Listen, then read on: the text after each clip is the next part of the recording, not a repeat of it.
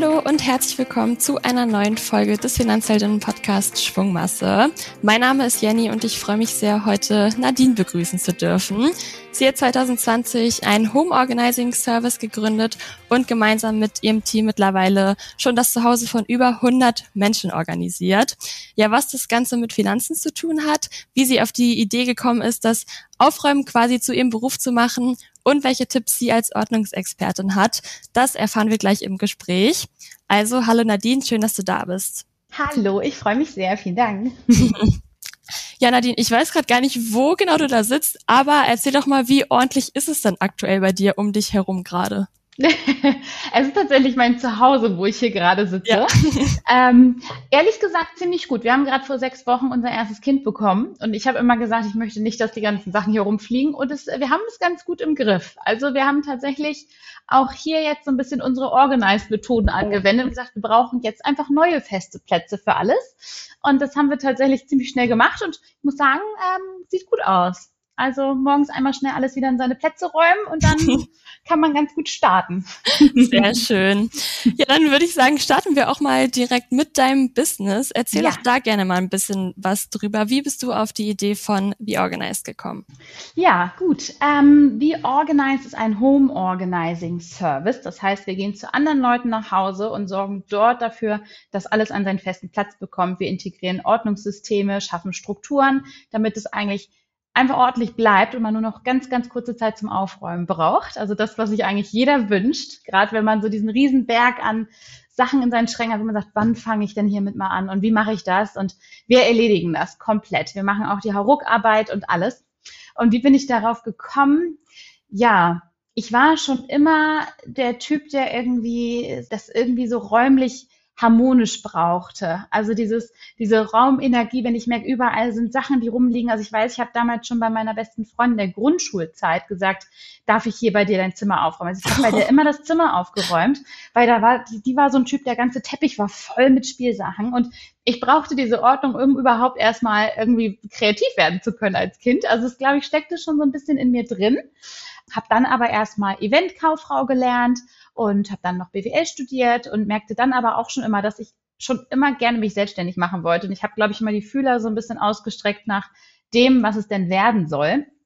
Und dann kam das ganze Thema mit Marie Kondo und so weiter. Und ich habe dann erstmal in einem Startup gearbeitet, im Event- und Projektbereich und habe das dann nebenbei gemacht. Ich habe tatsächlich sowieso schon immer einen Gewerbeschein gehabt und eben nebenbei gearbeitet. Und dann habe ich einfach schon mal ähm, bei den ersten Leuten gestartet. Das hat damals meine ehemalige Mitbewohnerin mir gesagt. Da hat sie so eine Anzeige gesehen, wo jemand Hilfe gesucht hat. Und dann habe ich mich bei der Frau gemeldet und gesagt, hey, ich habe zwar einen Job, aber ich könnte das total. Ich könnte dir sowas von helfen. Also es hat mir total in den Fingern gekribbelt.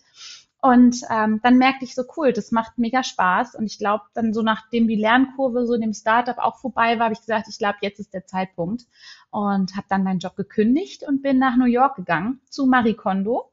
Das ist ja die japanische Aufräumexpertin, ja. die, kennen, die kennen die meisten tatsächlich. Und ähm, ja, genau, habe da so eine Ausbildung gemacht, habe dann aber auch schnell gemerkt, ich möchte es gerne ein bisschen anders machen und bin dann zurück nach Hamburg und habe gesagt, so, jetzt mache ich mein eigenes Ding draus und mache das so, dass es auch hier für die Hamburger gut funktioniert. Und das war Anfang 2020. Genau. Spannend. Äh, wie hat sich das dann damals für dich angefühlt, so deinen Vollzeitjob zu kündigen? Du hast gerade gesagt, du warst äh, im Eventbereich. Wie war das für dich? Mm, irgendwie recht natürlich. Ich glaube, ich habe das in meinem Kopf schon immer so geplant gehabt, dass es irgendwann losgeht. Und ich wusste nur nie wann. Aber es fühlte sich so an, als hätte ich das schon fünfmal geträumt und irgendwie mich schon darauf eingestellt. Und für mich war das eher so ein, so ein, so ein Startschuss. Also ich habe tatsächlich gedacht, ja cool, jetzt ähm, geht's los. Ja, also eigentlich sehr sehr, sehr positiv. Mir war es schon wichtig, dass ich so ein bisschen meine Regeln habe, dass ich, ähm, ne, dass ich irgendwie nicht in so ein Loch fall oder dass ich irgendwie mich verrenne oder sowas. Aber grundsätzlich habe ich gesagt, cool, jetzt habe ich endlich auch mal mehr Zeit, mich um diese Dinge zu kümmern. Und ähm, ja, habe dann losgestartet. Hast du dich dann auch finanziell darauf vorbereitet, wenn du schon sagst, du hattest das irgendwie schon immer so im Gefühl oder wusstest schon immer, dass du mal gründen willst? Ähm, also ich habe es tatsächlich so gemacht, dass ich mein Arbeitgeber davon überzeugen konnte. Ich weiß ehrlich gesagt gar nicht, ob das alles so, ne, und jetzt muss ich ja aufpassen, aber das äh, kennen bestimmt viele. Also ich wurde von meinem Arbeitgeber gekündigt Okay. Und konnte es dann so drehen, dass ich dann natürlich auch Arbeitslosengeld bekommen habe und bin dann aber tatsächlich beim Arbeitslosenamt habe ich von vornherein gesagt, was ich vorhabe. Also ich war da ganz transparent, habe dem gesagt, was ich machen möchte und der hat gesagt, okay, das klingt nach total Hand und Fuß, dann lassen wir dich jetzt auch machen und ähm, lass uns regelmäßig sprechen. Also ich habe da tatsächlich auch beim Arbeitslosenamt total die Hilfe in Anspruch genommen. Die waren super positiv mir gegenüber und haben gesagt, wir unterstützen dich auch gerne. Ähm, das klingt so, als hättest du hier voll den Plan. Lass uns gegenseitig einfach updaten, wie es läuft, ähm, damit wir dir rechtzeitig helfen können, falls es nicht klappt. Aber hatte dann im Grunde erstmal meine ersten Monate freie Hand. Mein Arbeitslosengeld war überhaupt nicht viel, weil in einem Startup verdient man jetzt auch nicht viel. Aber ich habe gesagt, so, damit möchte ich eigentlich hinhauen. Habe damals mit meinem damaligen Freund zusammen gewohnt, haben uns trotzdem die Miete geteilt und dann hatte ich wirklich noch so paar hundert Euro übrig, aber habe schon immer sehr, sehr, sehr, sehr sparsam gelebt und habe auch gesagt, was, also ich habe jetzt in der Zeit einfach mir nichts gekauft, also hatte irgendwie nicht den notwendigen Zweck darin gesehen, wie jetzt irgendwie neue Schuhe oder ähnliches zu kaufen, sondern war eigentlich von morgens bis abends so mit meiner Idee beschäftigt und ähm, hatte daher auch nicht so viel weitere Ausgaben als Miete und Essen gefühlt. Genau, deswegen kam, kam das so ganz gut hin. Das war so mein mein Anspruch, dass ich irgendwie nicht, nicht über meine Verhältnisse leben möchte und erstmal eigentlich meine Energie genau darauf, darauf setzen möchte. Genau. Und hatte durch Startup so ein bisschen was gespart, weil dann der Flug nach New York und diese Ausbildung, die kostete natürlich auch ein paar tausend Euro, aber die konnte ich zum Glück von dem Geld bezahlen. Also das finanzielle Thema ist tatsächlich so, dass ich sage, ich habe immer gerne so ein bisschen so ein Puffer, um wirklich frei und beweglich sein zu können. Und das war halt cool. Ich habe gekündigt und wusste, super, ich kann jetzt das auch machen, was ich möchte, aber auch nur für einen begrenzten Zeitraum. Also ich wusste auch, ab wann es Schluss ist und wo ich sage, jetzt muss da auch Geld reinkommen. Also hatte da wahrscheinlich, ohne mir einen Businessplan zu machen, trotzdem schon so eine Vision und einen Plan, wann was passieren muss. Also ich brauche immer so Deadlines, wo ich weiß, hey, ab dem Tag muss das und das passieren. Ich wollte gerade sagen, das hat dann ja anscheinend auch funktioniert, sonst würden wir jetzt wahrscheinlich hier nicht äh, sitzen und über dein Business sprechen. Richtig. Genau, wenn wir jetzt noch mal so ein bisschen zurück auf deinen Service kommen. Äh, ich habe vor allem auf Instagram äh, immer mal öfter gesehen, dass das Thema Home Organizing ja vor allem in den USA ein großes Ding ist. Also wenn mir da irgendwelche Reels angezeigt werden, die kommen hauptsächlich aus Amerika. Deutsche Accounts sehe ich da nicht so häufig. Erstmal die Frage, ist das überhaupt so oder ist das jetzt nur so meine Wahrnehmung, dass das in, in den USA ein viel größeres Thema ist als hier in Deutschland? Ich glaube das auch. Also ich habe es tatsächlich durch diese Ausbildung New York auch erst dort kennengelernt. Und das, ähm, die Marie Kondo-Ausbildung war ja mehr als Ordnungscoach. Das heißt, als eins zu eins Person, dass man jemandem dabei hilft, sich selbst zu ermächtigen, Ordnung bei sich zu schaffen, mit den nötigen Tools und Tricks und so weiter. Und da habe ich schnell gemerkt, ich bin mehr der Typ, das für die anderen Leute zu machen. Also ich bin mehr auch der Hauruck-Mensch, dass ich sage, gib mir einen Zeitraum X und ich mache das hier komplett für dich. Also gar nicht dieses eins zu eins Coaching, sondern eher so eine Full-Service-Charakter. Und das habe ich in den USA auch kennengelernt unter dem Namen Professional Home Organizing. Das mhm. hat tatsächlich nichts mit Ordnungscoaching zu tun, sondern wirklich ein, ein, Service, der sich da über die letzten 12, 15 Jahre etabliert hat und wurde auch einfach dort laufend immer mehr gebucht. Also ich bin mit einer, einer Firma in den USA in Kontakt, die haben das vor 15 Jahren gemacht und haben vor 15 Jahren zu mir gesagt, Nadine, da waren wir an dem gleichen Punkt wie du. Kein Mensch kannte das. Jeder hat uns gefragt, was sollen wir denn damit? Braucht man das überhaupt? Also da sieht man vielleicht, dass die USA mal wieder ähm, ja irgendwie gefühlt zehn Jahre voraus ist und ähm, dass da wirklich die Leute wie ein Lifestyle einfach auch wirklich buchen und sagen, dass ich investiere in einen Service, der mir hilft, mehr Zeit zu haben. Und ähm, wie wir hier vielleicht jetzt Personal Trainer, so langsam haben auch immer mehr Leute ja irgendwie aus den verschiedenen Kreisen eine Nanny oder wie auch immer, wo man sagt, ich investiere in Dienstleistung, um mehr Zeit für andere Dinge zu haben. Und ich glaube schon, dass das jetzt hier in Deutschland mehr wird. Ich glaube, Corona hat das so ein bisschen losgetreten dieses Thema Ordnung und gar nicht mal so als Ordnungsfanatikerin das zu sehen, sondern wirklich als, als Lifestyle, dass man sagt, Ordnung schafft einfach auch mehr Lebensqualität und da investiere ich gerne rein, weil ich mehr Zeit für andere Dinge habe, mehr Klarheit, mehr Raum, mehr Ruhe. Und ja, aus dem Zug sind wir im Grunde mit aufgesprungen. Cool. Dann kommen wir jetzt mal so von, von deiner Idee zum Gründungsprozess. Magst du da mhm. auch noch mal ein bisschen erzählen, wie dein Gründungsprozess ablief? Ja, ich habe 2019 im Sommer ja meinen Job gekündigt und bin dann im November 2019 nach New York gegangen. Das waren tatsächlich nur zwei Wochen, also es ging nicht lange, ähm, so dass ich dann im Dezember eigentlich auch schon so komplett die Ausbildung weitermachen konnte. Das heißt, ein Teil war dort Präsenz und der andere Teil konnte man dann zu Hause machen und mit Kunden arbeiten, das ähm, Reporten und so weiter. Dann hatte ich im Januar im Grunde meine, meine Lizenz und habe dann sofort eine Webseite gegründet und erstmal so eine Präsenz geschaffen, weil ich habe gesagt, wie gehe ich das denn an? Ich habe eine Idee, die kennt noch kein Mensch in Deutschland. Das ist halt dann doch auch eine Dienstleistung. Das war, glaube ich, noch kam noch erschwerend zu dieser Gründung hinzu. Es ist einfacher, sich, glaube ich, mit etwas selbstständig zu machen, was schon jeder kennt ich jetzt sage, ich möchte jetzt gerne Malermeisterin werden und mich selbstständig damit machen, dann kannst du ein Praktikum machen, du kannst eine Ausbildung machen, ähm, du kannst überall nachlesen, wie man das macht mit seinen Kunden und irgendwie bei anderen Leuten lernen. Und all das hatte ich nicht. Und ähm, ich habe auch jetzt nicht die Zeit gehabt, nochmal nach äh, in die USA zu gehen und vielleicht dort bei jemandem zu lernen und zu gucken. Das heißt, ich musste mir das alles irgendwie selber aneignen habe versucht es immer, habe die anderen aus den USA viel beobachtet und geguckt, wie machen die das. Aber letztlich war der Gründungsprozess extremst viel Learning by Doing und auch Fake it till you make it. Also schon erstmal Präsenz zeigen, erstmal zeigen, wir sind da, erstmal eine Website sagen, sagen, das tun wir, auch wenn ich das am Anfang vielleicht erst zwei, drei Mal gemacht habe. Dann auch viel das erstmal umsonst gemacht. Ich habe super viel Zeit investiert bei Leuten zu Hause und habe dafür kein Geld genommen wo ich tatsächlich manchmal auch gedacht habe, was mache ich denn hier eigentlich? Aber da habe ich auch gemerkt, es, es macht mir einfach Freude und es ist genau das, was ich machen möchte. Und das ist, glaube ich, auch eine Empfehlung. Mach etwas, was du auch umsonst machen würdest. Dann hält sich das, ähm, hält man das gut durch. Und so habe ich im Grunde bei mir selber ein Praktikum gemacht. So würde ich es fast bezeichnen. Also selber das erstmal einfach gemacht, um dann immer wieder zu merken, wie kriege ich daraus jetzt einen Prozess? Was funktioniert bei den Kunden, was nicht? Was ist auch in Deutschland ganz anders als in den USA? Ne? Also ne, wir, wir Hamburger Nordlichter hier, wir haben auch andere Anforderungen an einen Service als vielleicht noch irgendwie Leute in den USA. Und ähm, ja, da habe ich ganz, ganz viel gelernt, irgendwie, indem ich einfach selber losgelaufen bin. Und ja, der Gründungsprozess ging dann so los, dass ich im Grunde diese Website hatte, bei Leuten das erstmal umsonst gemacht habe, immer mehr herausgefunden habe, was könnte ich für Preise nehmen, wie könnte der Service aussehen, was wünschen sich die Kunden, was nicht und auch was macht mir Spaß und was macht mir keinen Spaß. Und da merkte ich schnell dieses Coaching, kann ich, ich möchte aber das mehr für die Leute tun. Also meine Zielgruppe hat sich immer mehr dahin entwickelt, dass es Leute sind, die sagen, ich habe keine Zeit, hier ist der Schlüssel, bitte mach es einfach für mich. Am liebsten mein ganzes Haus komplett einmal von oben bis unten durchorganisieren. Und ähm, dann musste man noch die entsprechende Preisklasse natürlich irgendwo herausfinden, sagen, okay, wo kann ich aber auch davon leben und wie viel würden denn die Leute dafür zahlen? Das war wirklich ein Prozess von gefühlt ja, ich glaube, zwei Jahre oder ich glaube, wahrscheinlich ist man immer noch irgendwie dabei, das immer wieder so ein bisschen zu adaptieren. Und dann habe ich Social Media hinzugenommen von Anfang an. Also der Kanal ist jetzt, wir sind da, glaube ich, bei irgendwie über 125.000 Follower oder ähnliches.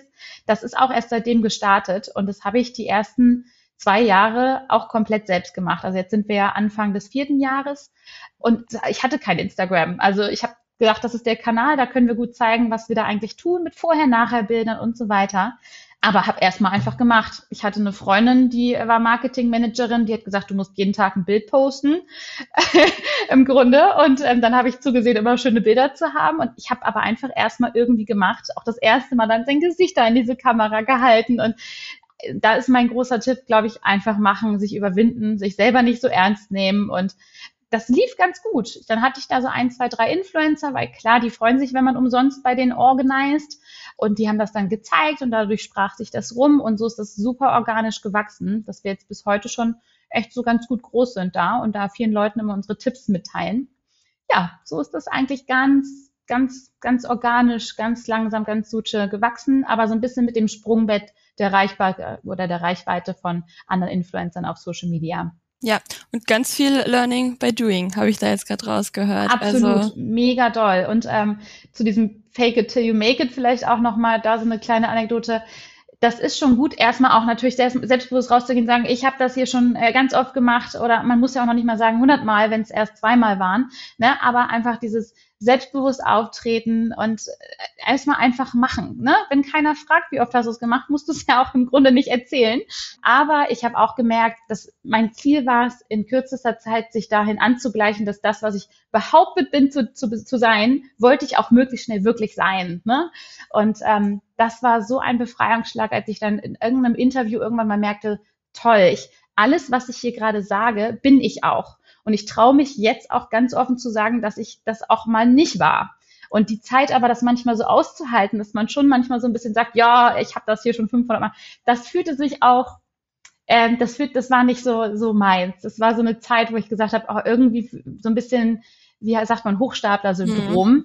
dass ich denke, so, oh, irgendwie ist das doch Quatsch, ich sage das, aber eigentlich irgendwie bin ich das gar nicht und, und wird es überhaupt gehen, weil ich wusste ja auch die ganze Zeit nicht, wird dieser Service angenommen. Aber du musst natürlich selbstbewusst auftreten. Und das war schon so ein halbes Jahr echt ein komisches Gefühl, aber es war trotzdem genau richtig. Aber immer mit diesem Ziel, das nächste Interview, da werde ich ganz transparent auch einfach sagen, wie ich gestartet bin. Klar, am allerersten, wenn dich da jemand einlädt, da erzählst du nicht und sagst, ja, ich weiß auch nicht, was ich hier tue. und jetzt mittlerweile ist es ein schönes Gefühl, auch einfach mal ganz offen und ehrlich zu sagen, ja, komm, ganz am Anfang weiß man nicht, was man da tut. Und auch jetzt wissen wir ganz oft gar nicht, was wir tun, aber wir probieren einfach aus und, und machen, wenn wir neue Sachen hinzunehmen. Und das ist eine riesen, riesen Empfehlung für alle, die überlegen zu gründen. Einfach erstmal machen und sich nicht zu viele Gedanken darüber machen, ob man das alles vorher können muss. Man muss das alles nicht vorher können. Man darf beim Machen ganz, ganz viel noch dazu lernen und Hauptsache man ist ehrlich zu sich selbst. Ja. Ja, jetzt hast du gerade schon gesagt, äh, eine Herausforderung bei dir war es jetzt auf jeden Fall, ähm, dass man das hier in Deutschland noch gar nicht so kannte, dass es ein bisschen schwieriger war, als wenn es jetzt ein Produkt wäre, was man kennt. Gab es dann auch noch andere Herausforderungen äh, bei der Gründung, die du so hast nicht auf dich zukommen sehen vorher? ja, dieses, dieser, dieser krasse Struggle, wenn man wirklich alles erstmal alleine macht, natürlich, ne? Und dann aber auch irgendwie an diesen Punkt zu kommen. Also jetzt habe ich habe ich zwei Festangestellte, ähm, noch einige 450 Euro Kräfte oder nee, Minijobs sind ja mittlerweile 452 Euro, glaube ich. Ähm, und äh, Freelancer haben wir so dabei in unserem Pool, aber schon so die ersten zwei, die ich in Vollzeit zahle. Und das war ein Riesenprozess. Also wirklich dahin zu kommen, zu sagen, ich lasse jetzt los, ich gebe ich gebe für jemanden monatlich festes Geld aus, was ich irgendwie auf dem Konto haben muss. Und die Person muss es dann auch machen. Und selbst wenn ich manchmal denke, ich könnte es jetzt besser, trotzdem erstmal loslassen und jemand anderes machen lassen, wenn man das so möchte. Ne, manche möchten ja auch gerne alleine selbstständig sein, aber ich habe gemerkt, wenn ich das machen möchte und da langfristig dran Spaß haben möchte, dann brauche ich ein bisschen äh, Support dabei. Und das war ein krasser, krasser, spannender Prozess für mich, weil ich schon jemand bin, der gern die Kontrolle hat, mhm. mich gern dem Zufall überlässt, mir gerne ganz klare Ziele setzt und dann da auch sehr, sehr manchmal sehr hauruck unterwegs bin. Und da ist, glaube ich, mein großes, großes zusätzliches Learning aus der Gründung, Ruhe und Geduld und lieber Stetigkeit ist nachher langfristig das Bessere, um den Marathon zu laufen. Ganz am Anfang bin ich da schon echt sehr durchgesprintet, wie so ein kleiner Katapultstart am Anfang. Wie ich ja schon meinte, irgendwie müssen die Leute erstmal wissen, dass es mich gibt. Aber für die lange Geschichte, hab langfristige Ziele, weiß, warum du das machen möchtest und geht dann lieber ruhig und stetig voran und lass Stück für Stück immer mehr los. Und für mich auch, am Anfang war das für mich meine Lebensexistenz alles mein kompletter irgendwie Inhalt und als würde danach gar nichts anderes mehr kommen. Das hat sich jetzt auch in den letzten vier Jahren oder dreieinhalb Jahren geändert, dass ich schon merke, sich da nicht komplett zu ernst zu nehmen und lieber ein bisschen loslassen und plötzlich kriegt man viel mehr Spielraum an Sachen zu arbeiten, wenn man ein bisschen locker ist und nicht denkt, oh Gott, wenn ich das jetzt falsch mache, dann ist alles vorbei. Also ich habe das am Anfang sehr, sehr ernst genommen und das verkrampft irgendwann. Dann fühlt man sich wie so ein Häschen in der Grube, was irgendwie sich gar nicht mehr traut, irgendwie mutig zu sein. Und da immer mal wieder Abstand zu nehmen, rauszuzoomen, sich zu fragen, warum mache ich das hier eigentlich? Und ähm, ja, dann so ein bisschen beweglich bleiben und loslassen können. Das waren so meine großen, großen Learnings, die mich dann am Ende wirklich viel, viel weitergebracht haben, als ich je dachte. Schön. ähm, wie lief denn die äh, Finanzierung von The Organized oder wie läuft sie? Du hattest schon erzählt, du hast am Anfang ein bisschen gespart für, für deine Ausbildung in New York. Ähm, wie ging es dann weiter und wie läuft es auch jetzt, wenn du ein bisschen erzählen magst? Ja, gerne. Ja, witzigerweise, ich hatte nie einen Finanzplan oder ähnliches. Ich habe auch nie, als ich gegründet habe, mir einen Gründungszuschuss oder so geholt, weil da hätte ich einen Businessplan schreiben müssen und einen Finanzplan. Und da merkte ich, bei einer Dienstleistung, die es hier in Deutschland noch gar nicht gibt und ich noch gar nicht weiß, wie sie funktionieren soll oder was für ein Pricing ich machen soll, dachte ich, wie soll ich denn da einen Finanzplan und Businessplan schreiben? Also ich bin komplett erstmal losgelaufen und hatte aber immer, und das habe ich schon immer, ich habe schon immer, seitdem ich glaube ich 14 oder 15 bin, gearbeitet und wollte immer so ein bisschen selber die Kontrolle haben. Also nicht irgendwie von irgendwelchem Taschengeld abhängig sein oder sowas, sondern immer sagen, ich möchte das alles immer selber können. Auch als ich dann ins Ausland gegangen bin nach dem Abi, da habe ich dann super viel gearbeitet, weil ich wollte immer so einen finanziellen Puffer haben, damit ich dann äh, auch alles machen kann, was ich möchte. Und das ist eigentlich immer noch so. Ich habe immer gerne so einen finanziellen Puffer und zahle mir lieber selber ganz wenig Geld aus, aber ich weiß, ich habe den Puffer, falls mal was nicht funktioniert oder ich Investition tätigen möchte, dass ich das dann auch einfach machen kann. Also da bedeutet es das Geld auch irgendwie für mich so eine finanzielle Freiheit, aber gar nicht habe ich das Bedürfnis, wenn man mir das jetzt auf mein privates Konto packt, dann wüsste ich gar nicht, was ich damit tun soll. Also das bleibt tatsächlich alles sehr im Unternehmen. Ich zahle mir immer noch nicht so, so viel, sondern eigentlich, dass ich immer sage, ja, es reicht, wir können in Urlaub fahren und ähm, aber ähm, sind auch gerade noch gar nicht so an dem Punkt, dass wir riesengroße Sprünge machen wollen, sondern wir sagen gerade, ach, wir bei, arbeiten gerade beide so ein bisschen an unserer Karriere und legen was zurück. Aber ja, da, da ist es mir auch gerade wesentlich wichtiger, bei The Organized so Investmentgeld drinne zu haben. Das hat sich aber alles recht organisch irgendwie entwickelt. Also wenn ich jetzt so überlege, wie sind, sieht die finanzielle Situation auch aus und wie war der Plan, als ich gestartet bin, habe ich erstmal so ein bisschen das Geld, was ich noch hatte, in die Hand genommen. Also ich habe bei ein, zwei Influencern einfach um bekannt zu werden, das for free gemacht und ich habe sogar die Produkte selber bezahlt. Das habe ich denen aber genau auch gar nicht so auf die Nase gebunden. Wenn die gewusst hätten, dass ich teilweise über 1000 Euro pro Projekt bei denen ausgegeben habe, damit dafür, dass ich für die das machen darf, das war aber ein ganz bewusstes Invest tatsächlich, also im Grunde mein allererstes Invest von diesem Service, zu sagen, ich nehme jetzt hier bei der Person und der Person 1000 Euro in die Hand, kaufe Körbe, Boxen, Schubladen, Trenner und alles Mögliche, damit die das dann zeigen. Und dadurch kamen halt Kunden. Und den Kunden habe ich dann aber schon gesagt, ich nehme Preis X und Y. Also ich fing schon an, dieses Investieren und wieder reinbekommen von diesem Geld so anzufangen. Und so arbeiten wir eigentlich immer noch, dass das Geld, was reinkam, habe ich mir einen klitzekleinen Teil für meine Miete genommen und alles andere eigentlich dann auf meinem Finanzkonto gelassen. Und so ist es stetig immer weiter gewachsen. Und bis der Puffer immer größer wurde, dass ich merkte, jetzt kann ich mir eine Angestellte leisten. Und auch da, wenn wir jetzt zu zweit was, was, was reinholen quasi in die Firma an Geld, dann nehmen wir uns davon eigentlich nur einen recht kleinen Teil, aber überlegen schon direkt als nächstes, was können wir denn damit tun? Und so ist das irgendwie jetzt gewachsen, dass der Puffer auch immer größer wird und man immer mutiger wird, jetzt Sprünge zu machen. Und das macht riesengroßen Spaß. Und es fühlt sich aber nie an wie mein eigenes Geld. Das ist halt so spannend. Es fühlt sich dadurch alles so schön neutral an, wie wirklich so ein bisschen ein gewisses Spielgeld, womit man auch immer bereit ist, ein bisschen Risiko einzugehen. Also wir launchen jetzt demnächst auch ein, ein neues, ein neues äh, Online-Produkt tatsächlich und auch da musste man wieder erstmal Geld reinstecken, damit es entsteht. Und jetzt gucken wir natürlich mal, wie es funktioniert, aber man hat dadurch natürlich noch mal eine gewisse ja, Entspanntheit jetzt zu schauen, wie man das macht. Und so habe ich das immer gemacht, aber keinen komplett richtig guten Finanzplan, um ehrlich zu sein. Also auch jetzt, wenn du mich jetzt nach meinem fünf Jahres, zehn Jahres Finanzplan fragst, den habe ich tatsächlich gar nicht. Ich habe immer nur so fürs Jahr so meine Ziele und will da immer schön im grünen Bereich bleiben, irgendwie, ne, und, und Summe X irgendwie verdient jeden Monat oder am Ende des Jahres das und das übrig haben, damit wir die anderen Dinge tun können. Also so gehe ich da eigentlich immer irgendwo vor, aber weiter auch nicht. Es hat bis jetzt ganz gut funktioniert ähm, und fühlt sich gerade noch gut an und für die Situation, wo wir jetzt sind. Ja. Ich habe es auch gerade gedacht, es funktioniert ja. Und jetzt nochmal, abgesehen von deinen finanziellen Zielen, was sind denn deine langfristigen Ziele für The Organized? Ja, ich habe große, große Lust, dass unser Service nicht nur in Hamburg zu erhalten ist, sondern auch noch in anderen Städten habe jetzt ein tolles kleines Team, was das total mitträgt, diese Version oder Vision zu sagen, ja cool, lass uns da wirklich so dran arbeiten, an den Prozessen, an den Abläufen für unsere Kunden, dass wir das auch anderen anderen Städten ermöglichen können. Und mein, mein großer Wunsch ist da aber andere Frauen noch mit zu empowern, weil ich werde von ganz vielen angeschrieben und sagen, ich würde es so gerne auch machen, ich weiß noch nicht wie. Und ich würde super gern anderen Frauen die Möglichkeit geben, unter dem Namen von The Organize eigentlich auch das in anderen Standorten umzusetzen. Weil ich kann mich natürlich nicht zerreißen und bleibe, bleibe Hamburg treu, aber im Grunde so ein bisschen wie so eine kleine Frauen, Frauen, Frauenarmee an die wirklich sagen, komm, wir helfen, helfen allen Menschen überall.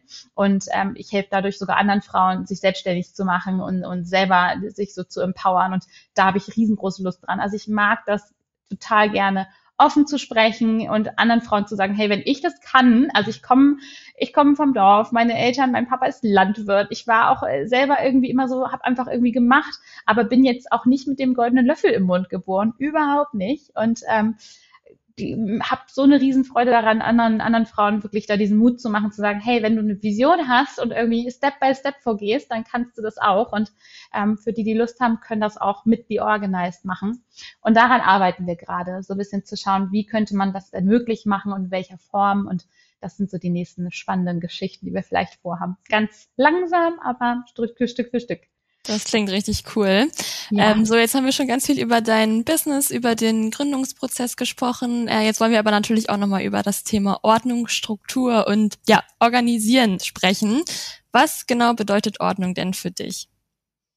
Ordnung bedeutet für mich Klarheit und Ruhe und Übersicht. Und das ist auch, warum ich das mache. Weil am Anfang wird man ganz oft immer irgendwie auch belächelt für dieses Thema und ach Mensch, dafür zahlen Leute Geld und äh, aha, und das habe ich immer wieder auch selber gedacht, dass ich dachte, ja, ich, ich hoffe, dass das funktioniert. Und irgendwann zweifelte man ganz am Anfang der Reise auch manchmal selber an sich, dass man gedacht hat, ja, okay, klappt das überhaupt und, und braucht das jemand? Aber ich habe schnell gemerkt, das fällt den Leuten aber super schwer, diese Klarheit zu Hause zu schaffen, gerade wenn es die eigenen Dinge sind oder es super viele Sachen sind, dass einem das total erschlägt und man hat auch gar keine Zeit man hat einen Job, man kommt abends nach Hause, man schafft das überhaupt nicht. Und ja, Ordnung bedeutet für mich tatsächlich diesen Ballast nicht mehr zu haben und einfach nach Hause zu kommen und sich in seinem eigenen Zuhause wohlzufühlen, Energie zu spüren, Freude zu haben, dass wenn man die Schränke und Schubladen aufmacht, dass man sagt, Mensch, ich habe da nur tolle Dinge drinne, die erfreuen mich. Ich habe die Kontrolle über mein Zuhause, gleichzeitig irgendwie auch über mein Leben und ich habe Lust, jetzt andere Dinge anzugehen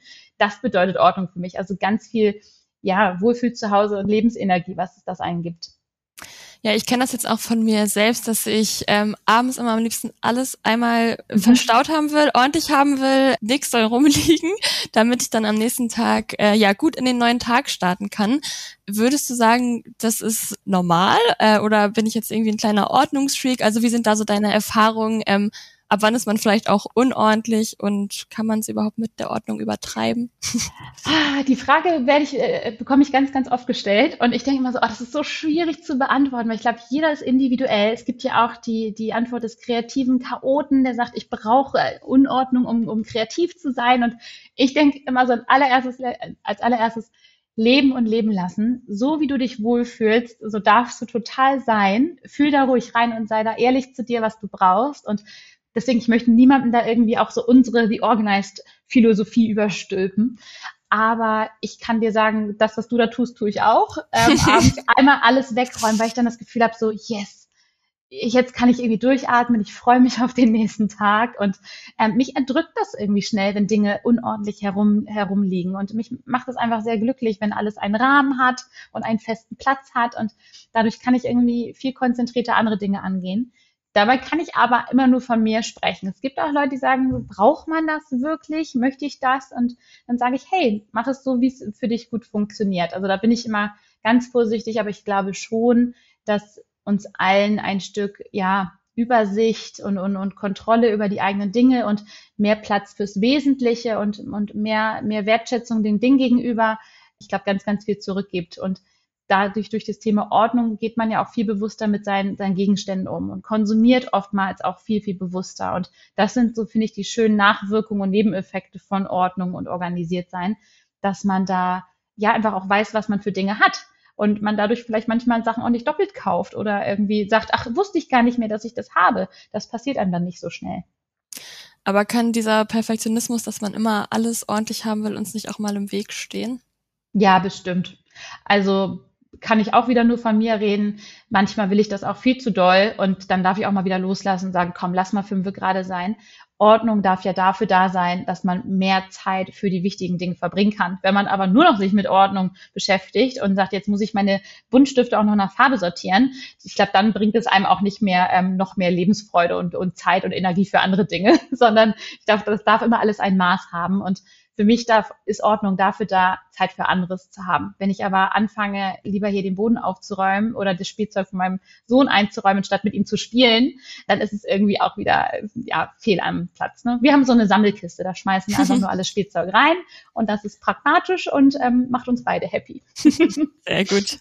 Was sind denn deine fünf ultimativen Tipps für eine organisierte und aufgeräumte Wohnung, die jetzt jeder und jede Zuhörerin von uns hier umsetzen könnte? Fünf Tipps. Also da gehört ein bisschen das Vorgehen zu, würde ich sagen. Wenn du sagst, wo soll ich denn anfangen, sage ich immer, fang mit etwas Kleinem an. Nimm dir nur eine Schublade vor, hol da alles heraus. Ich kann die Tipps nicht mitzählen. Ich zähle, sag jetzt Alles mal ein bisschen, gut. was das mir einfällt. Du kannst ein bisschen mitzählen, was ja. wie viele Tipps das sind. Aber fang kleiner an. Das ist Tipp eins. Tipp zwei ist, hol am besten alles einmal heraus, weil dann hast du einmal eine Art weiße Leinwand, mit der du starten kannst. Und ähm, das Klein oder mit etwas Kleinem anfangen empowert dich so ungemein. Und du merkst, cool, ich habe jetzt hier innerhalb von einer halben Stunde diese Schublade organisiert, jetzt habe ich Lust auf mehr.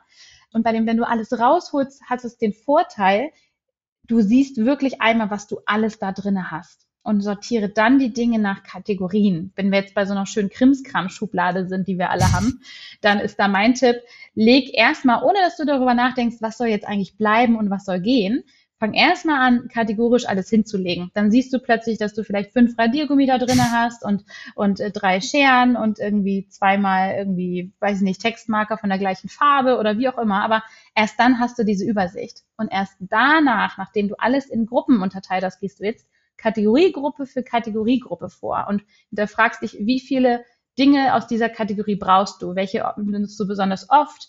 Würdest du sie dir wieder kaufen? Wann hast du sie zuletzt verwendet? Und entscheidest anhand solcher Fragen ganz, ganz ehrlich, was soll bleiben und was soll gehen. Das, was bleiben soll, legst du wieder zur Seite. Und das, was gehen soll, da kommt der nächste Tipp, da musst du jetzt noch nicht in dem Prozess sofort wissen, was damit passieren soll. Soll ich es verschenken? Soll ich es verkaufen? Soll ich es in den Müll schmeißen? Mach das noch nicht. Schieb es erstmal nur auf den Nein-Stapel. Und so gehst du alles einmal schnell durch, dass du gar nicht erst so dich verlierst in so kleinen Details oder Überlegungen, weil das ist oft das, was Leute so demotiviert, dass sie dann sich so verhaspeln im Grunde bei den ganzen Entscheidungen. Weil Entscheidung treffen ist auch anstrengend und ja, Unordnung entsteht im Grunde durch aufgeschobene Entscheidungen, wenn man dann sagt, ach, erstmal irgendwo hintun und ähm, genau, deswegen gehst du alle Kategorien erstmal durch und entscheidest immer nur Ja oder Nein. Und erst wenn du damit durch bist, dann gehst du ganz entspannt nochmal die Nein-Stapel durch und guckst, okay, verschenke ich's, spende ich's, verkaufe ich's, das kannst du dann machen. Aber dann weißt du auf jeden Fall, was bleiben soll. Und das legst du zurück in deine Schublade und guckst dann mit diesen Kategorien, du kannst zum Beispiel einfach nur diese Schublade erstmal reintun, dann bildest du so eine Art Layout, um zu sehen, okay, was für Behälter brauche ich denn jetzt zum Beispiel? Ich brauche was Langes für die Stifte, ich brauche was Kleines, Eckiges für die Notizbücher oder Post-its oder wie auch immer. Dann baust du dir das so ein bisschen zusammen und kannst dann beispielsweise auf unserer, auf unserer Seite mal schauen. Wir haben da so einen Amazon-Shop verlinkt, ähm, welche Organizer oder welche Behälter denn da gut nützlich sind. Kannst aber auch mit, mit erstmal kleinen Schachteln, die du vielleicht zu Hause noch hast oder ähnliches arbeiten. Aber das hilft, sich so ein bisschen so ein Setup zu bauen. Und ähm, dann kommen wir jetzt zu den letzten Tipps. Wenn du dann wirklich ans Organisieren gehst, nachdem du aussortiert hast, schaue, dass du alles gut sehen kannst. Also alles sollte immer sehr gut sichtbar sein dann, gerade wenn man Sachen in Schränke räumt, vermeide es, Dinge zu stapeln, weil wenn es länger als ein Handgriff dauert oder maximal zwei, dann tun wir das nicht mehr. Wir sind alle faul. Alle. Ich auch. Angeschlossen. absolut. Wenn es zu kompliziert wird, dann legen wir es davor. Wenn du jetzt Kisten benutzt, die zwar ganz toll aussehen, aber das sind welche mit Deckel, die du übereinander stapeln musst, drei Kisten hochheben, um an die unterste ranzukommen, das machst du nicht. Wenn das, das ist der nächste Tipp, wenn es länger als zwei Sekunden oder drei Sekunden dauert, da ranzukommen oder es wegzuräumen, machst du es nicht. Das heißt, es muss ganz, ganz einfach erreichbar sein, möglichst gut sichtbar. Und ähm, ja, dann auf jeden Fall, das ist so immer der letzte Tipp, wenn du dann wirklich diese festen Plätze integriert hast, Beschriftung. Da sagen uns auch ganz oft die Leute, na ja, aber ich sehe ja, was drin ist oder ich weiß ja, was drin ist.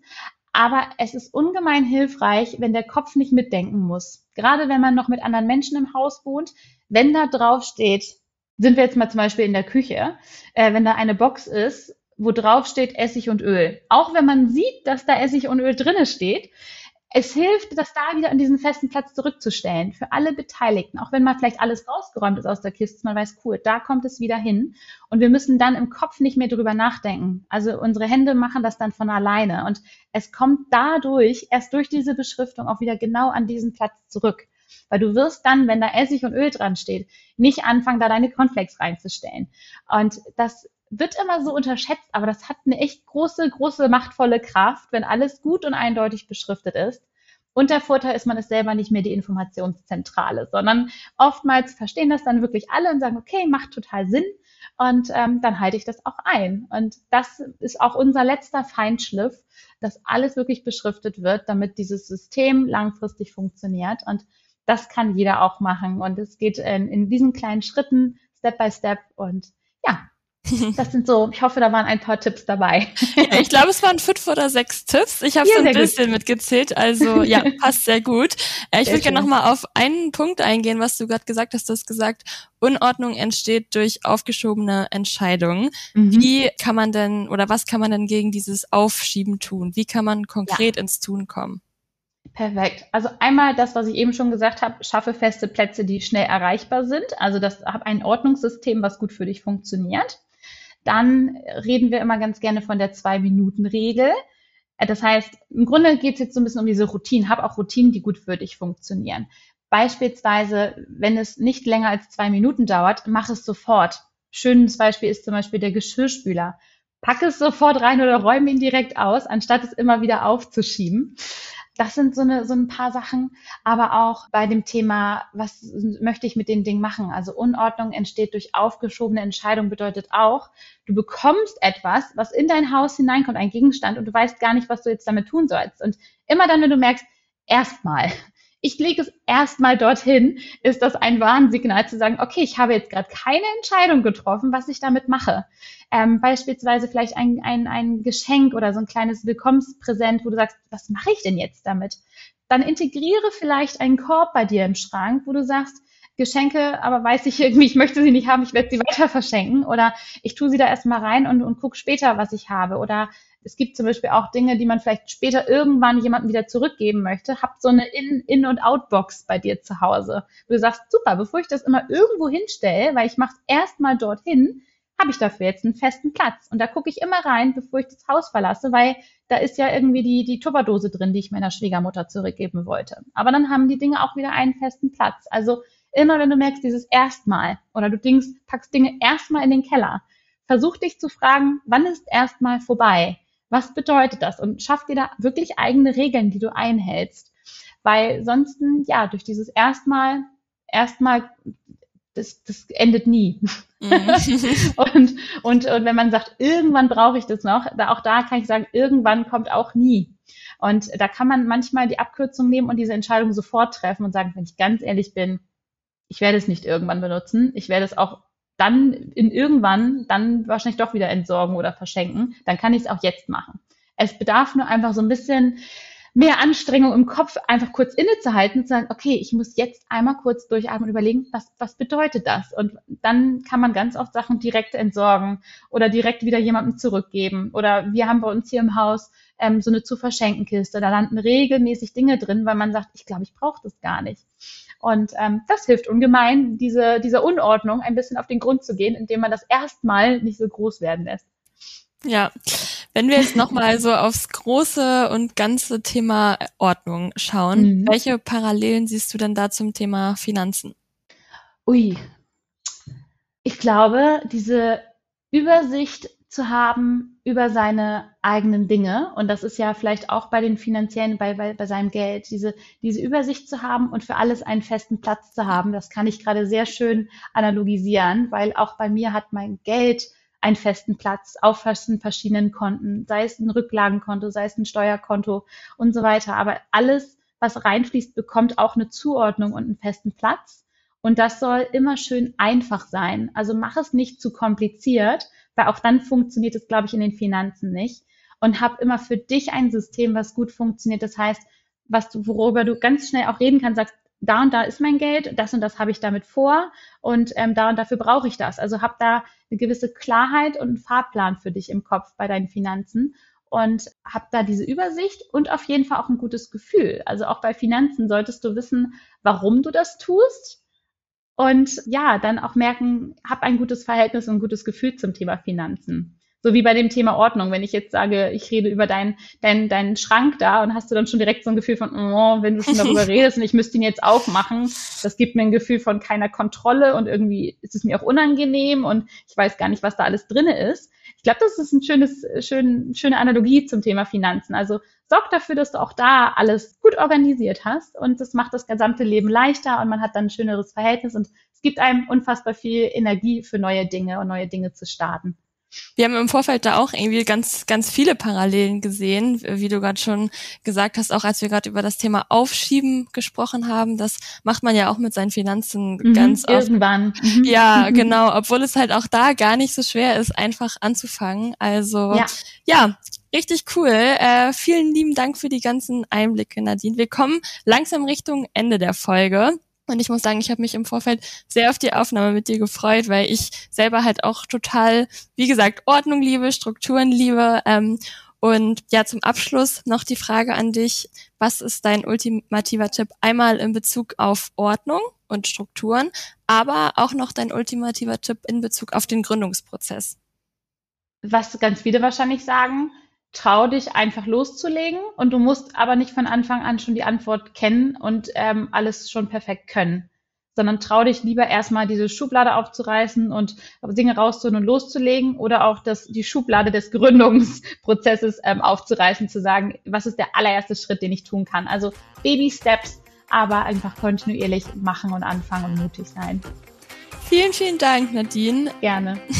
Und ich würde sagen, damit verabschieden wir uns auch schon wieder aus dieser Folge. Äh, vielen Dank auch an alle Zuhörerinnen und Zuhörer und ja, bis zum nächsten Mal. Tschüss. Tschüss.